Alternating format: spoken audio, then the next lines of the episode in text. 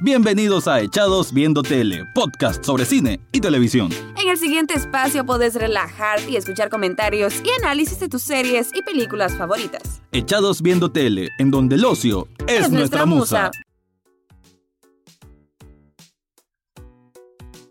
Saludos, habla Rafael Echado y estás en un nuevo programa de Echados Viendo Tele, el programa que siempre hablamos de crítica de cine y televisión, sobre todo televisión.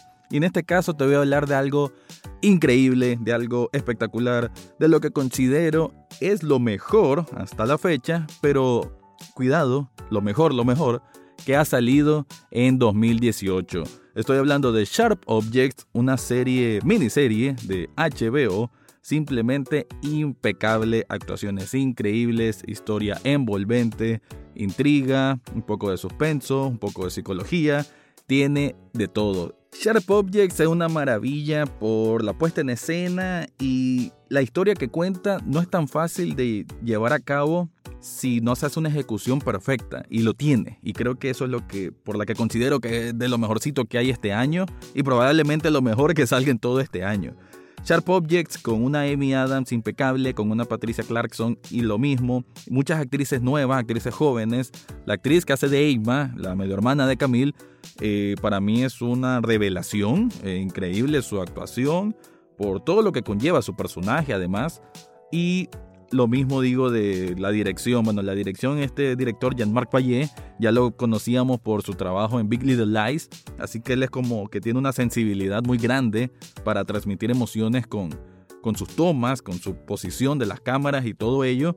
Creo que él tiene mucho tacto para los conflictos emocionales y eso es algo que refleja muy muy bien esta serie al punto de crear una intensidad increíble. Este, yo siento que el propio calor que refleja Wind Gap, la ciudad donde pasa todo, como que se refleja y se transmite. Entonces, algo así solo lo hacen serie grande y, la historia es tan buena porque eh, hay asesinato, como digo, hay crimen, hay drama, hay conflictos familiares como muy pocas veces se mira. Eh, una, una cosa es decir familia disfuncional y otra cosa es decir la familia Pricker y todo lo que conlleva.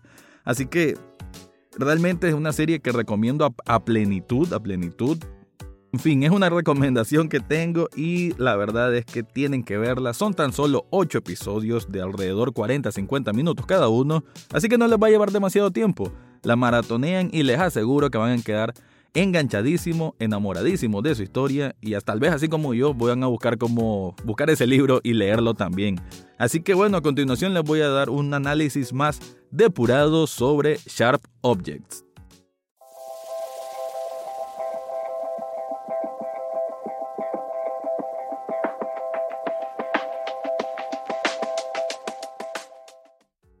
Amy Adams es garantía de calidad. Sus últimos proyectos cinematográficos, como Nocturnal Animals y Arrival, demuestran una capacidad actoral muy buena. Se nota que es una mujer que gusta del desafío, y con Sharp Objects definitivamente que encontró uno.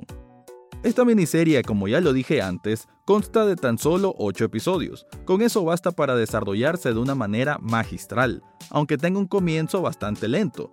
Si me preguntaran tras haber terminado el primer capítulo, que era considerada una de las mejores series de 2018, no lo hubiese creído.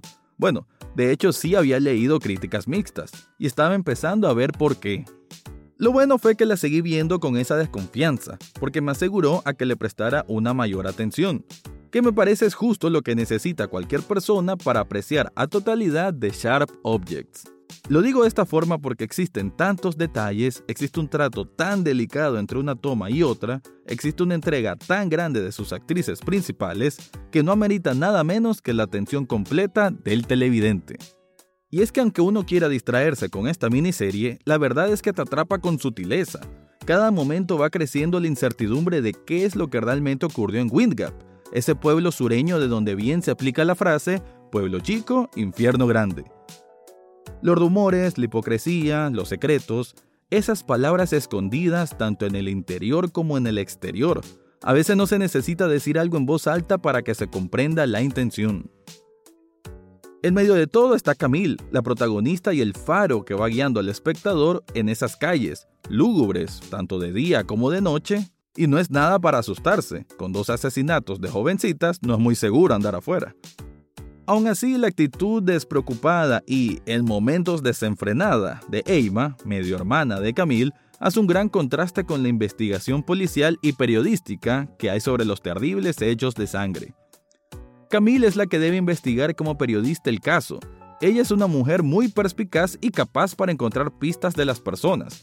Le ayuda sin duda que ella se crió en ese lugar, por más que ahora le traiga recuerdos terribles, de esos que literalmente enterró en su piel. Y tenemos que hablar de eso, la forma en cómo esta producción va mostrando la piel de Camille marcada con, así es, objetos filosos. Desde su adolescencia comenzó a hacer eso como una vía de escape. Marcó palabras que suprimía en su interior, así como otras que le decían a ella para reprocharla, sobre todo por parte de su madre, la terrible Adora, interpretada a la perfección y algo más por Patricia Clarkson. La fragilidad que Camila evitaba mostrar al exterior la manifestaba con los cortes en sus brazos, piernas, torso, espalda y todo su cuerpo, a excepción del rostro. Esas palabras incluso aparecen en lugares donde va pasando Camille, ya sea un vehículo, un rótulo, un sticker, un folleto, etc. En un parpadeo esto puede pasar desapercibido, pero es una forma en que el director, Jean-Marc Vallée, nos va dejando easter eggs para jugar con nuestra mente. Por si no lo sabían, hay muchas palabras que están en un fotograma y cambian en el siguiente. Son alucinaciones y deformaciones de palabras que reflejan el estado mental de la protagonista, en lo que es un detalle más que interesante, algo suculento, para todos los que saboreamos las pequeñas cosas que hacen algo grande y espectacular. Con lo que he dicho hasta ahora pudieran pensar que es un drama familiar común, pero créanme cuando digo que la trama, basada en el libro de Gillian Flynn, quien también es productora de esta serie, no lo es. La violencia es inherente en diferentes formas, con un enfoque directo en las mujeres, tanto como víctimas como perpetradoras. Los diálogos son geniales, y es que la naturalidad de actuación de Amy Adams combina bien con todo mundo. Aquí ningún actor o actriz, aunque sean de menor categoría, se ve mal a la par de ella. Y bueno, el director jugó un papel fundamental en esto, ya que a todo el elenco le exigió trabajar de una forma distinta, más suelta y propiciando que se expresaran de forma más libre. La mayoría de las tomas eran con luz natural, por ejemplo, y no habían marcas en el piso de donde exactamente se debían colocar en alguna escena. El trabajo de cámara por eso se ve tan vivo, como si respirara. En Sharp Objects se encontrarán personajes intrigantes en diferentes sitios. El principal es la casa Pricker, con una Adora, Emma y un enigmático Alan, padrastro de Camille, que vuelven el hogar en un ambiente tenso. También está el bar común del pueblo, donde coinciden el jefe de policía Vickery, el detective Richard, la encantadora pero de tener cuidado Jackie, el muy nombrado John King, hermano de una de las jóvenes asesinadas, entre otros. Cada uno de estos personajes poseen algo especial, tienen algo que contar pero no saben hacerlo de la mejor forma, o prefieren ocultarlo para evitar problemas. Pero ninguno tan importante como los conflictos emocionales de Camille, los que van diluyéndose de a poco hasta que podemos ver más dentro de ella, con ese pasado turbulento que la dejó quebrada por dentro. Queen Gap es un lugar que no olvidarán jamás. Ese calor húmedo que hace ahí a veces se palpa y atraviesa la pantalla, lo que se logra únicamente cuando tenés una tan buena serie que tu atención está totalmente volcada al desarrollo de su historia. Para finalizar, antes de hablar del final y un posible spoiler mayor, Sharp Objects es una serie fenomenal, con una calidad impecable y es lo mejor que hay en televisión en este 2018.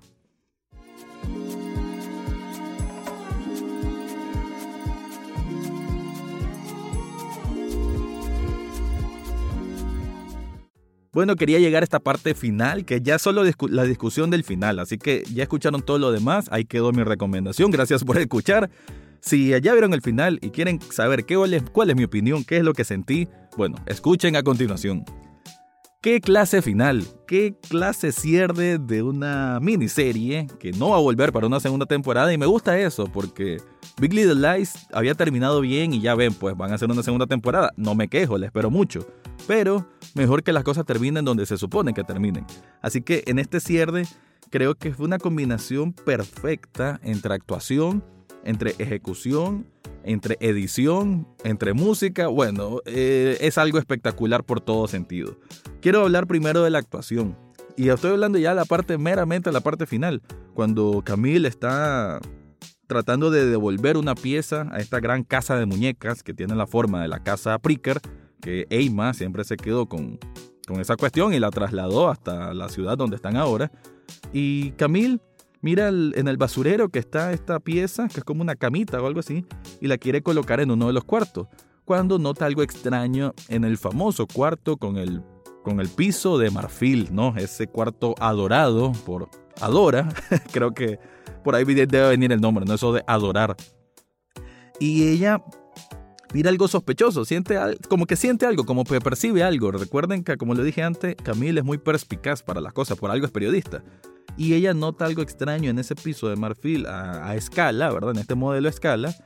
Y se da cuenta que eh, la pieza, las piezas que conforman ese piso de marfil son dientes, los mismos dientes que sacaron con fuerza y con odio de las mujeres, de las chavalas, de las adolescentes asesinadas. Ese momento para mí es increíble, el momento primero del shock emocional y después cuando se da cuenta que Eima está detrás de ella en la habitación y la vuelve a ver, hay una toma específica que es la reacción de Camille de ver a, Eima sabiendo eso o terminando de deducir que ella está implicada o, literalmente ella las mató. Y esa, esa expresión, esas facciones de Amy Adams para mí la, la merecen todos los premios del mundo. Además del valor del choque emocional, es algo que estás viendo como estupefacción, es como una preocupación, es como un trauma. Todos esos flashbacks en ese momento seguramente le están devolviendo la mente, que es algo que hemos visto en todo, todos los episodios, ¿no? Como ella vive de flashbacks, ella siempre está con flashbacks. Supongo que en ese momento, aunque, no, aunque solo estamos viendo el rostro de ella, se percibe realmente ese, ese dolor, ese temor, ese horror prácticamente de ver a Eima, la, la, adolescente, la hermana que tal vez siempre quiso tener, siempre quiso cuidar. Eh, hay que decirlo de que previamente a todo, a ese desenlace, Camille como que había encontrado un sentido a su vida, le había cambiado el tener que cuidar a alguien más que a, ella misma. Eso le iba a dar como otro propósito de vida y ella se estaba acostumbrando a ese propósito de vida. Entonces ese momento, esa facción es todo eso reflejado en que todo eso se viene para abajo o si ella la tiene que cubrir. Entonces como una confusión, una incertidumbre, un temor general y el shock como tal de saber de que su hermana es una asesina que heredó todos los genes malos de, de, Adora. Y wow, pues qué nivel de actuación que solo con un, con un fotograma, con una imagen, con unas facciones, te pueda reflejar todo eso. Además de decir, ¿no? La frase con la que termina, con lo que llegan los créditos, es genial. Que solo Emma diga, Don't tell mama. O sea, no le digas a mamá, eso es, wow, con aquella inocencia, aquella crueldad, aquel cinismo. Qué buena actriz es esta muchacha, realmente se me escapa el nombre ahorita, pero wow, pues esa, esa secuencia, esa pequeña secuencia para mí es de aplaudir. Eh, no recuerdo otra serie que terminara tan intensamente como esta. Y qué gran regalo que además de eso, hubieran escenas postcréditos. ¿Y qué clase de escenas postcréditos? Creo que, aunque hubiera terminado ahí la, miniserie, estaba bien. Pero con las escenas postcréditos nos dieron, nos regalaron algo que, quizás queríamos ver, ¿no? De que esa máscara que ocupaba Emma ya en el piso y ella actuando con esa violencia que a pistas nos venían diciendo de que ella era una mujer así celosa, posesiva y que reaccionaba de forma violenta cuando algo no le salía mal, como una rabieta infantil. Entonces, las escenas post créditos son precisamente los momentos en que ella está asesinando junto a sus amigas, ¿no? Siempre tengan cuidado si ven a unas muchachas, a unas jóvenes en patines, mejor tengan cuidado. Son potenciales asesinas. Y, eso, pues se miran escenas muy así, el estilo flashback, ¿verdad? Son muy cortas, muy rápidas. Y, pero eso, es como ella, Eima y sus amigas, o solo Eima en un caso, mató a las dos famosas adolescentes. Y cómo mató a la amiga con la que se acaba de ser amiga, solo aparentemente porque estaba prestando mucha atención en Camille. Entonces, eso de los celos, lo posesivo, es algo que obviamente heredó de tanto trauma con su mamá. Y wow, pues, qué, final, qué escena postcrédito, la música de Led Zeppelin estaba antes. Bueno, es una maravilla, una maravilla total. No lo esperaba, no lo miraba venir. Y genial. El capítulo final a mí me estaba haciéndose un poco convencional para mi gusto, pero con este cierre terminó 10 de 10. así como toda la miniserie, que es un 10 de 10. Así que con esto cierro mi review, análisis, recap, opinión o como quieran llamarle de Sharp Objects. Y eso fue todo por hoy en Echados Viendo Tele. Pueden seguirnos en las redes sociales como Echados Viendo Tele. También tenemos espacio los miércoles por la mañana en TN8 a través de Mañaneros y los viernes en la Rock FM a las 11 y 30 de la mañana con el programa La Dosis. Gracias por escucharnos y será hasta, la, próxima, semana.